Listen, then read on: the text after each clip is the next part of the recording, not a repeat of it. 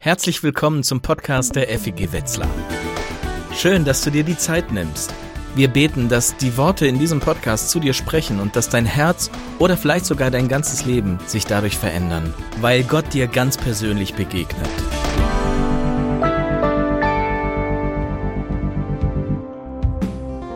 Ihr seid das Salz der Erde. Ihr seid das Licht der Welt. Eine Stadt, die auf einem Berg liegt, kann nicht verborgen bleiben. So soll euer Licht vor den Menschen leuchten. Sie sollen eure guten Taten sehen und euren Vater im Himmel preisen. Ihr seid das von Gott erwählte Volk, eine königliche Priesterschaft, ein Volk, das ihm allein gehört und den Auftrag hat, seine großen Taten zu verkünden. Ihr gehört zu Gottes Haus, zu Gottes Familie. Das Fundament des Hauses, in das ihr eingefügt seid, sind die Apostel und Propheten. Und der Eckstein dieses Gebäudes ist Jesus Christus selbst. Er hält den ganzen Bau zusammen, durch ihn wächst er und wird ein heiliger, dem Herrn geweihter Tempel.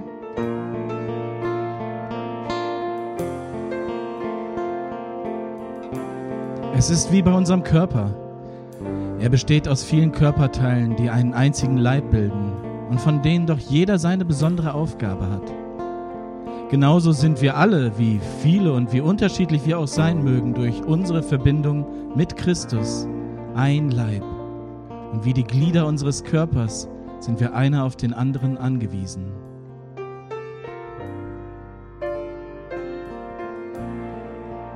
Was das Leben der Christen prägte, waren die Lehre, in der die Apostel sie unterwiesen, ihr Zusammenhalt in gegenseitiger Liebe und Hilfsbereitschaft, das Mahl des Herrn und das Gebet. Und jeden Tag rettete der Herr weitere Menschen, sodass die Gemeinde immer größer wurde.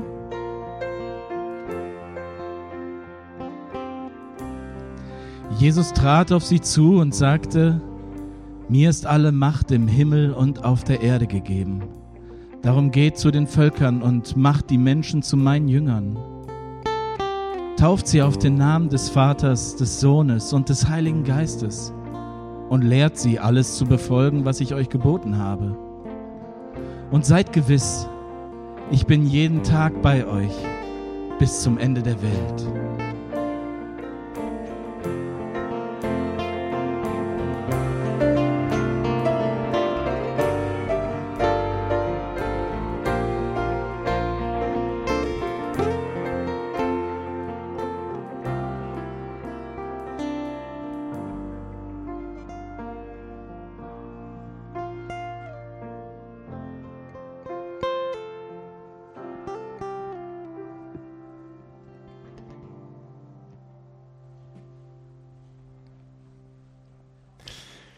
Wer ein Wozu im Leben kennt, erträgt fast jedes Wie. Was war die letzte Aufgabe, die du getan hast, bei der dir nicht so ganz klar war, wozu du das eigentlich machst und was genau das bringen soll? Meine letzte war Schneeschippen, während es geschneit hat. Vielleicht hat das der eine oder andere diese Woche ja auch erlebt. Da räumst du mit aller Kraft den Schnee vom Bürgersteig und wenn das viel ist, kann das durchaus anstrengend sein. Und kaum bist du fertig, ist die Stelle, wo du angefangen hast, schon wieder zugeschneit. So ging es mir letzte Woche und ich muss sagen, äh, in dem Moment habe ich mich gefragt, warum mache ich das eigentlich? Bringt das überhaupt irgendwas? Wie viel motivierter bin ich, wenn ich den Sinn und den Zweck einer Tätigkeit klar vor Augen habe? Vorletzte Woche durfte ich bei unserem Indoor-Spielplatz der Winterspielzeit mit dabei sein. Ich hatte da keine Verantwortung. Das haben meine Frau und ihr Team toll organisiert. Ich war einfach nur mit unseren Kindern da. Aber mich hat das total motiviert zu erleben, wie viele Menschen aus Wetzlar hierher gekommen sind, die noch nie in dieser Gemeinde waren. Und das war für uns, die wir dabei waren, diese Menschen kennenzulernen, so ein bisschen wie ein Aha-Erlebnis, wie eine Erinnerung an unser Wozu. Ach, dafür sind wir ja da. Menschen willkommen zu heißen, ihnen Gastfreundschaft zu zeigen, ihnen zu begegnen, sie kennenzulernen und zu erleben, dass das tatsächlich geschieht, war total motivierend. Es macht einen riesen Unterschied, ob wir das Wozu einer Sache klar haben oder nicht. Es gab einmal zwei Männer, die beide für lange Zeit ins Gefängnis mussten. Der eine von den beiden erfuhr kurz vor seiner Gefangenschaft, dass seine Frau und seine Kinder gestorben waren. Der andere erhielt die Nachricht, dass seine Familie lebte und auf ihn wartete. Zwei Jahre später starb der erste der beiden. Er hatte sich aufgegeben. Der andere überlebte die Gefangenschaft und konnte schließlich nach zehn Jahren das Gefängnis als freier Mann verlassen und zu seiner Familie zurückkehren. Äußerlich waren die beiden in der gleichen Situation. Aber innerlich reagierten sie sehr unterschiedlich auf ihre Umstände, weil Zukunft, die Zukunft und der Zweck, den sie vor Augen hatten, unterschiedlich war.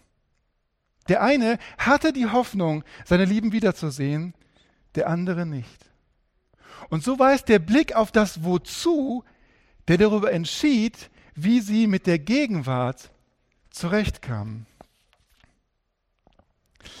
Der Unternehmensberater Simon Sinek zeichnet in einem seiner, seinem berühmten TED-Talk ein einfaches Bild mit drei Kreisen. Im innersten Kreis steht die Frage nach dem Wozu. Wozu gibt es uns? Was ist unsere Bestimmung, unser Sinn, unsere Vision, unsere Leidenschaft? Was ist unser Herz? Im nächsten Kreis geht es um die Frage nach dem Wie. Mit welcher Haltung, mit welchen Werten, welchen Prinzipien gehen wir vor? Und im dritten Kreis steht die Frage, was? Welche Aktionen, welche Veranstaltungen machen wir, welchen To-Dos gehen wir nach? Und Sinex sagt, in der Regel denken wir Menschen von außen nach innen. Wir konzentrieren uns auf das Was. Und erst wenn es problematisch wird, stellen wir vielleicht fest, dass wir gar kein so klares gemeinsames Bild von der Frage nach dem Wozu haben. Und Sinnert sagt, Unternehmen, die in unserer Welt einen wirklichen Unterschied machen, die denken und kommunizieren dagegen von innen nach außen. Sie kriegen zuerst für sich klar, wofür sind wir eigentlich da? Was ist unsere Bestimmung? Und richten dann ihr Wie und ihr Was danach aus. In ihrem Verhalten und in dem, wie sie reden.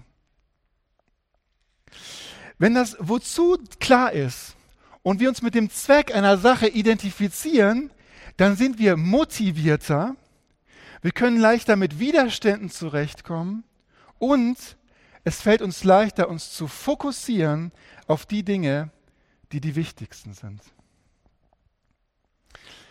Jesus kannte sein Wozu. Er wusste, der Menschensohn ist gekommen, um zu suchen und zu retten, was verloren ist. Kennst du dein Wozu? Weißt du, was dein Zweck ist? Und was in deiner Lebensphase jetzt Priorität hat? Wenn nicht, wo könnte es für dich dran sein, der Frage nach deinem Wozu wieder neu nachzugehen und dein Wozu klar zu kriegen und zu schärfen. Vor etwa einem Jahr haben wir als Gemeinde hier eine Standortbestimmung gemacht. Und eine Frage, die uns in der Auswertung dieser Standortbestimmung sehr stark bewegt hat, war, wie stark sind wir als Gemeinde eigentlich darin, den Menschen um uns herum in Liebe zu begegnen und sie einzuladen zu dem Jesus, dem wir folgen. Und uns bewegt der Wunsch, dass wir darin noch stärker werden. Wir glauben, da geht noch was. Und deswegen haben wir gesagt, wir möchten das in den nächsten drei Jahren für uns zu einem Schwerpunkt machen, uns darauf auszurichten. Und im ersten halben Jahr in diesem Jahr wollen wir beginnen, uns gemeinsam auf den Weg zu machen. Gemeinsam Gott zu fragen, Gott, was möchtest du mit uns als Gemeinschaft tun, damit Menschen Jesus finden? Dieser Frage wollen wir in den nächsten Monaten nachgehen, unter anderem in unserem Predigtreihen. Und wir wollen versuchen, diesen Prozess miteinander zu gehen, von innen nach außen. Und deswegen starten wir mit einer Predigtreihe, in der es ums Wozu geht. Darum, darum unser Wozu als Gemeinde noch einmal klar zu kriegen. Wozu sind wir da? Wofür gibt es die FEG Wetzlar? Was ist der Kern das Herz unseres Auftrags. Und was sind schöne Nebensachen? Ich weiß nicht, wie du diese Frage für dich beantworten würdest. Was ist der Auftrag von uns als Gemeinde? Was ist der Zweck, für den du hierher kommst? Vielleicht hast du für dich da eine klare, motivierende Antwort. Vielleicht sagst du aber auch, eigentlich weiß ich das selbst nicht so genau. Gute Predigten kann ich auch im Internet hören und eine Beziehung zu Gott, die kann ich auch für mich leben, oder? Wir haben eben einige Bibeltexte gehört, die den Zweck von Gemeinde auf den Punkt bringen. Und ich möchte uns einen von denen noch einmal lesen. Was das Leben der ersten Christen prägte, waren die Lehre, in der die Apostel sie unterwiesen, ihr Zusammenhalt in gegenseitiger Liebe und Hilfsbereitschaft, das Mahl des Herrn und das Gebet. Alle, die an Jesus glaubten, hielten fest zusammen und teilten alles miteinander, was sie besaßen. Sie verkauften sogar Grundstücke und sonstigen Besitz und verteilten den Erlös entsprechend den jeweiligen Bedürfnissen an alle, die in Not waren. Einmütig und mit großer Treue kamen sie Tag für Tag im Tempel zusammen. Außerdem trafen sie sich täglich in ihren Häusern, um miteinander zu essen und das Mahl des Herrn zu feiern. Und ihre Zusammenkünfte waren von überschwänglicher Freude und aufrichtiger Herzlichkeit geprägt. Sie priesen Gott bei allem, was sie taten und standen beim ganzen Volk in hohem Ansehen.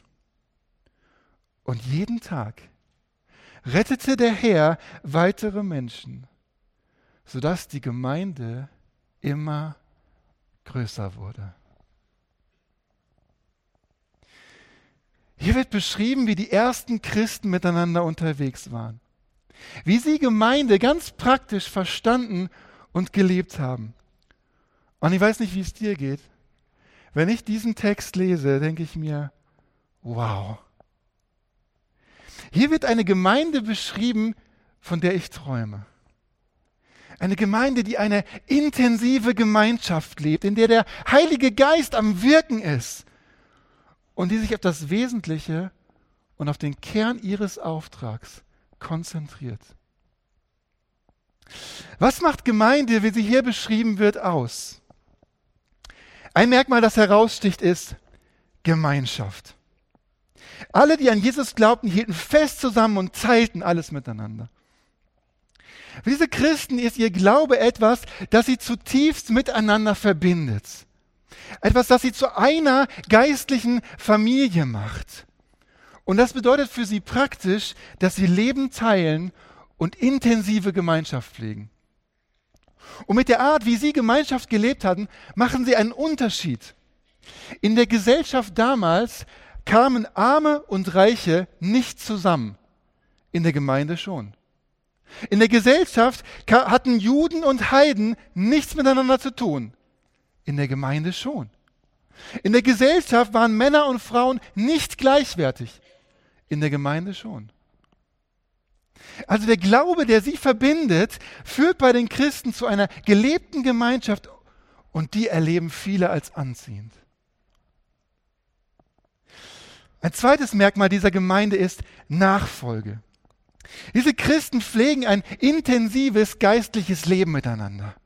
Sie beschäftigen sich mit der Lehre der Apostel, also mit dem, was die Jünger bei Jesus über Nachfolge gelernt haben. Sie beten miteinander, feiern das Abendmahl miteinander. Also sie lernen miteinander und voneinander, was es bedeutet, mit Jesus zu leben. Sie fördern sich gegenseitig auf ihrem Weg, geistlich zu wachsen. Ein drittes Merkmal ist Anbetung. Sie priesen Gott bei allem, was sie taten. Und immer wieder kamen sie im Tempel, dem Ort der Anbetung, zusammen. Diesen Christen war es wichtig, Gott die Ehre zu geben. Sie kamen zusammen, um Gott zu begegnen, um ihn zu loben.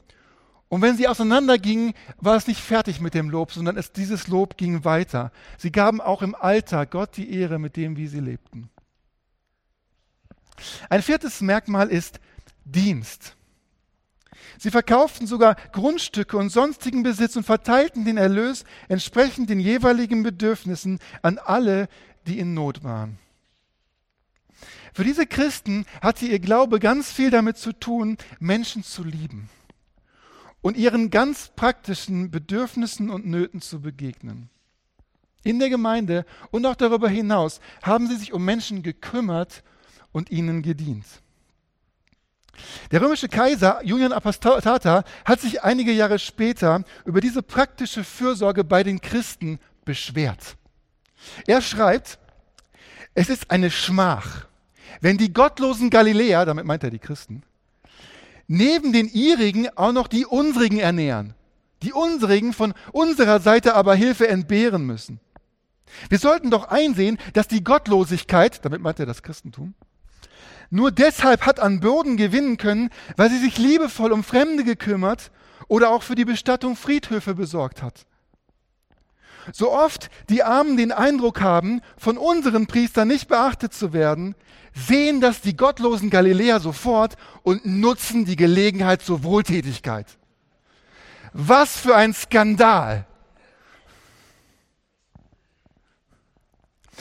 Was die ersten Christen ausgemacht hat, war, dass sie Menschen ganz praktisch gedient haben. In der Gemeinde und auch darüber hinaus. Und ein fünftes Merkmal ist Evangelisation. Und jeden Tag rettete der Herr weitere Menschen, sodass die Gemeinde immer größer wurde. Diese Christen haben die gute Botschaft Gottes, die ihr Leben verändert hat, nicht für sich behalten, sondern haben davon erzählt. Haben Menschen durch Taten und Worte darauf hingewiesen auf Jesus, auf das Kreuz und auf seine Auferstehung und haben ihn eingeladen, ihm zu folgen. Das sind fünf Kernmerkmale, fünf Grundaufträge von Gemeinde, wie sie in Apostelgeschichte 2 und dann auch an einigen anderen Stellen in der Bibel beschrieben wird. Unser Wozu als Gemeinde besteht in Gemeinschaft, Nachfolge, Anbetung, Dienst und Evangelisation. Dort, wo diese fünf Merkmale, und zwar alle diese fünf Merkmale, gelebt werden, da lebt Gemeinde, was sie ausmacht. Und das ist anziehend. Was diese fünf Aufträge im Einzelnen bedeuten, damit werden wir uns in den nächsten Wochen beschäftigen. Wenn man die Anfangsbuchstaben dieser fünf Begriffe nebeneinander legt, ergibt sich ein tolles Merkwort. Gnade. Als Gemeinde sind wir berufen, eine Gemeinschaft zu sein, in der Gnade, G-N-A-D-E, erlebbar wird. Dort, wo Gemeinde das lebt, wo sie ihren Auftrag in den Fokus nimmt, da schwärmt das Neue Testament von Gemeinde in den höchsten Tönen.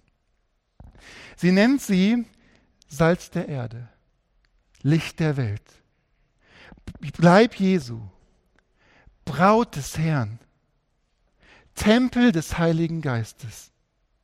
Sie ist die heilige Priesterschaft. Sie besteht aus lauter Königinnen und Königen. Sie ist der Brief des Herrn an die Welt. Sie ist seine Botschaften. Man kann gar nicht hoch genug von dieser Gemeinde denken. Selbst die Pforten der Hölle, sagt Jesus, werden sie nicht überwinden. Die Pforten der Hölle, das ist der geballte, ultimative Angriff böser Macht. Und Jesus sagt, dieser Macht wird meine Gemeinde nicht überwinden. Es gibt immer eine Versammlung derer, die Jesus lieben und ihm folgen. Das ist Gottes Vision von seiner Gemeinde. Das ist die Schönheit, die er sieht, wenn er auf seine Gemeinde schaut. Gemeinde ist das Projekt, für das Gottes Herz schlägt und mit dem er bis heute in dieser Welt unterwegs ist. Seine Gemeinde ist es, für die Jesus sein Leben gegeben hat. Bill Heibels hat es einmal so beschrieben. Es gibt nichts, was mit der Gemeinde zu vergleichen ist. Vorausgesetzt, sie funktioniert richtig. Ihre Schönheit ist unbeschreiblich. Ihre Kraft ist atemberaubend. Ihr Potenzial ist unbeschränkt. Sie tröstet die Trauernden und heilt die Zerbrochenen durch die Gemeinschaft. Sie baut Brücken zu Suchenden und bietet denen, die sich nicht mehr auskennen, die Wahrheit an. Sie hilft denen, die in Not sind und breitet ihre Arme für die Vergessenen, für die Unterdrückten und die Desillusionierten aus. Sie bricht die Ketten der Abhängigkeit und gibt denen ein Zugehörigkeitsgefühl, die am Rand dieser Welt stehen. Egal, wie groß die Kapazität für menschliches Leid ist, hat die Kirche doch eine größere Kapazität für Heil und Heilung. Bis heute übersteigt das Potenzial der Gemeinde fast meinen Verstand. Ich weiß nicht, wie es dir geht, aber immer wenn ich mir diese große Vision Gottes für seine Gemeinde vor Augen male, fängt in meinem Herzen etwas an zu brennen. Das wächst in mir eine Sehnsucht, Teil von diesem großartigen Projekt Gottes zu sein. Mitzuhelfen, dass seine Gemeinde, die in seinem Sinne gebaut wird und wächst. Kannst du deine Gemeinde so sehen?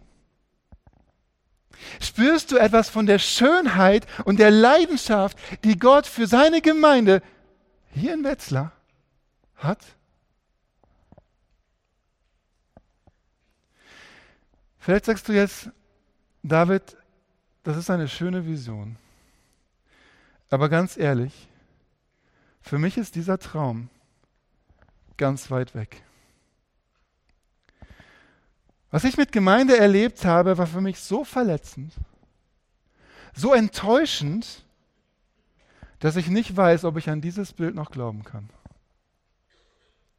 Vielleicht hast du Gemeinde nicht erlebt als eine anziehende Gemeinschaft, sondern als verschlossen, ausschließend und voller Konflikte. Nicht als ein Ort der Nachfolge, an dem Menschen geistlich reif werden, sondern als ein Ort, wo du durch die geistliche Unreife von Menschen verletzt wurdest. Nicht als ein Ort des Anbetung und des Dienstes, sondern als ein Ort, an dem Menschen ihr Ansehen und ihr Ego in den Vordergrund gestellt haben. Nicht als ein Ort der freundlichen Einladung zum Glauben, sondern als ein Ort des Drucks. Wo du den Eindruck hattest, es geht hier gar nicht um mich, sondern nur um meine Mitarbeit und was ich zu geben habe. Ja, diese Seite von Gemeinde gibt es leider auch. Die Bibel verschweigt sie nicht. Gäbe es diese Seite nicht, hätte Paulus sich wahrscheinlich die Hälfte seiner Briefe sparen können und Jesus fünf seiner sieben Sendschreiben an die Gemeinden. Wo unsere menschliche Zerbrochenheit die Gemeinde dominiert, kann sie dysfunktional werden und eben nicht mehr den Auftrag erfüllen, den sie eigentlich hat, sondern im Gegenteil werden Menschen verletzt, anstatt aufgebaut. Ich weiß nicht, wie es dir geht, ich leide immer wieder unter dieser Seite von Gemeinde. Ich bin manchmal richtig frustriert, wenn ich erlebe oder höre, dass Gemeinde nicht so funktioniert, wie sie soll. Vielleicht kennst du das ja auch. Hast die Erfahrung gemacht, wie dein Bild von Gemeinde zerstört wurde, dein Traum. Und vielleicht sind diese Verletzungen so stark, dass sie deinen Blick auf die Schönheit von Gemeinde verdecken und du sie kaum noch erkennen kannst. Wenn Gottes Traum von Gemeinde und wie sie funktionieren soll, da ist, und ich mit der Realität, wie ich Gemeinde erlebe, hier stehe, wie kann hoffentlich ein Weg über den Abgrund aussehen? Wie kann eine Brücke entstehen zwischen unserer Realität und der Vision Gottes für seine Gemeinde? Vielleicht ist ein wichtiges Brückenelement für dich Trauerarbeit. Dass du dem Schmerz, den du in Gemeinde erlebt hast, Raum gibst.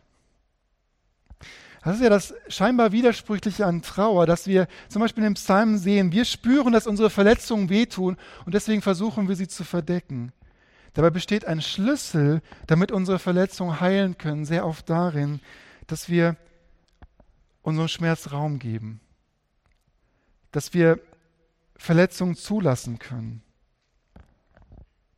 sie nicht wegzusperren. Wo könnte es für dich dran sein, deinem Schmerz über Gemeinde und über Gottes Bodenpersonal Gott zu klagen? Jemandem zu erzählen von den Verletzungen, die du erlebt hast, von den Enttäuschungen. Auf deinem Prozess der Trauer über die menschliche Seite von Gemeinde nicht stehen zu bleiben, sondern einen Schritt weiterzugehen und deine Enttäuschung ein Stück weit loszulassen.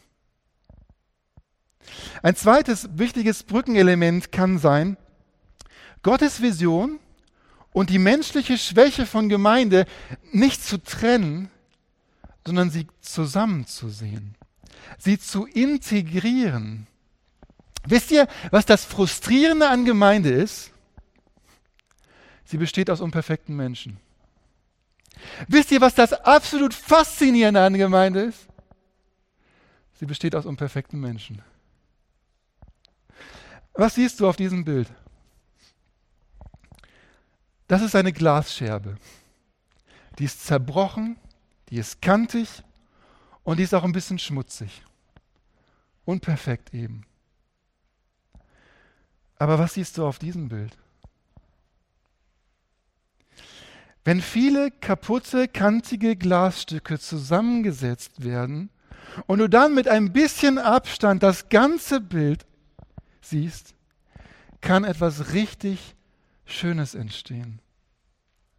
Unfertige Menschen, an denen Gott arbeitet und die ihr Leben miteinander teilen,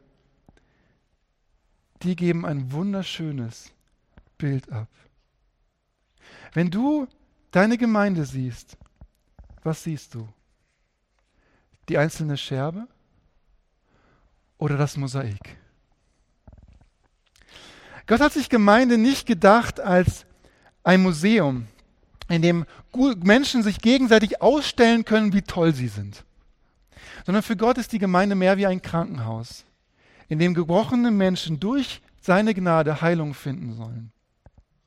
Gott hat sich Gemeinde gedacht als eine Gemeinschaft der Unfertigen, als einen Ort der Gnade.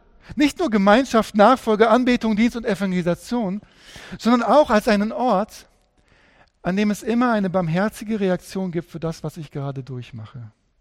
Ein Ort, an dem ich akzeptiert werde, weil ich bin, wie ich bin an den ich kommen kann, egal was gerade in meinem Herzen, vor, in meinem Leben vor sich geht. Ein Ort der Vergebung, an dem es Erbarmen für mich gibt. Ein Ort, an dem ich meine Gaben gebrauchen und anderen Menschen helfen kann. Wo könntest du einem anderen Menschen etwas von deiner Unfertigkeit zeigen und wie Gott dennoch an dir arbeitet?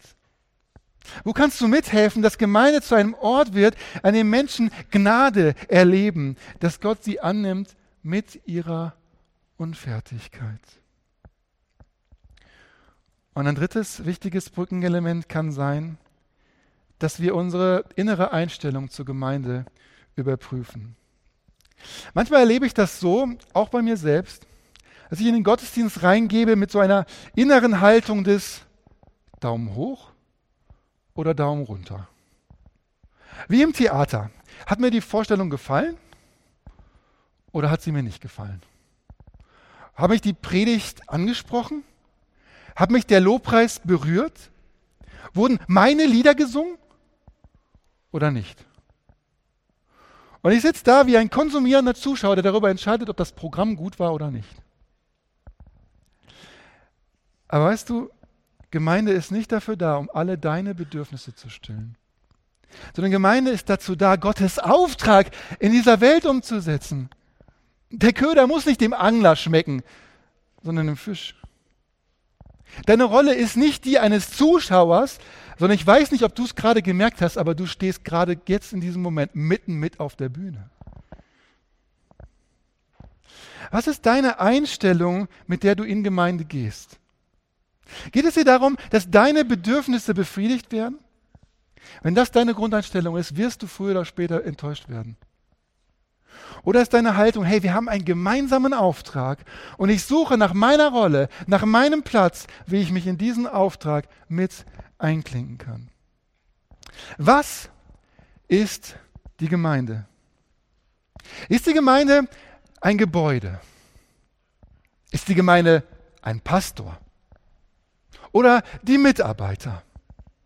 Ist die Gemeinde die Musik? Das Treffen am Sonntag? Die verschiedenen Arbeitsbereiche?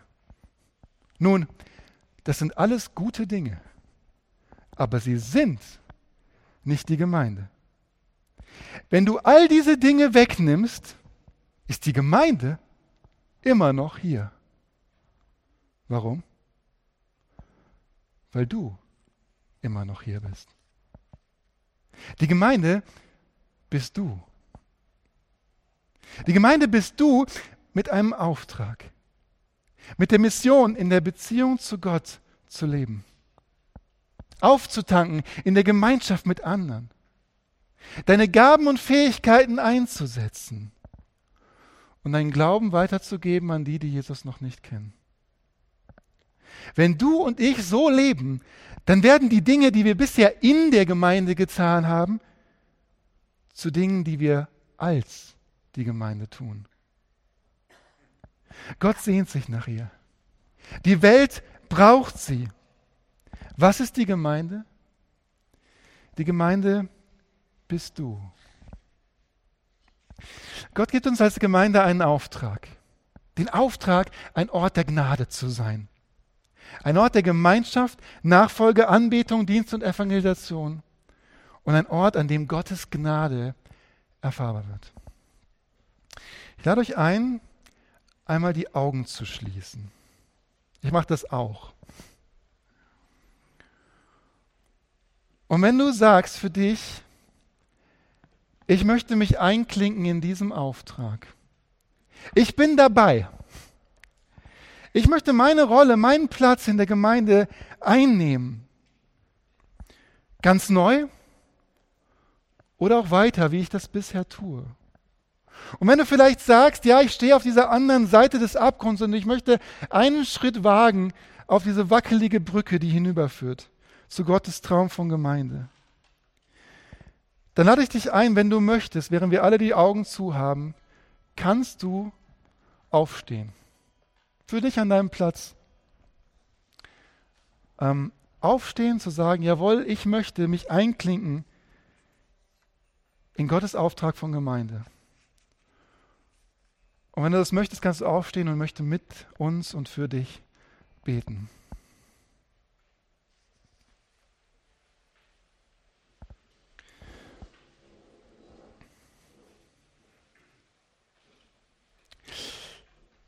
Jesus, du bist der Herr deiner Gemeinde.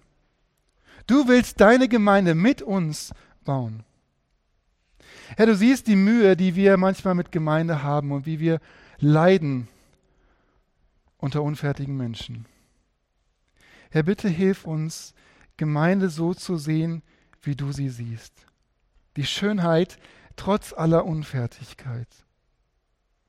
Herr, du siehst, wer jetzt aufgestanden ist, weil er sagt, Herr, ich möchte dabei sein. Ich möchte mich einklinken in deine Gemeinde. Ich möchte meinen Teil beitragen zu diesem großartigen Auftrag, den du für uns hast. Und ich möchte dich bitten, dass du uns hilfst, klar zu erkennen, unser Wozu, was ist unser Beitrag zu deinem Auftrag. Herr, hilf uns, unseren Platz einzunehmen, unsere Rolle zu finden und sie klar zu haben. Herr, lass uns als FEG Wetzlar ein Ort sein, an dem Gnade, gefunden werden kann und erlebbar ist. Hilf uns, uns auf deinen Auftrag zu fokussieren. Amen. Wir hoffen, dass dich diese Predigt ermutigt und herausgefordert hat. Wenn du Fragen hast oder dich weiter mit uns connecten willst, dann schau doch auf unseren Social Media Kanälen vorbei oder nutze unsere Webseite feg-wetzlar.de. Wir freuen uns darauf, dich kennenzulernen.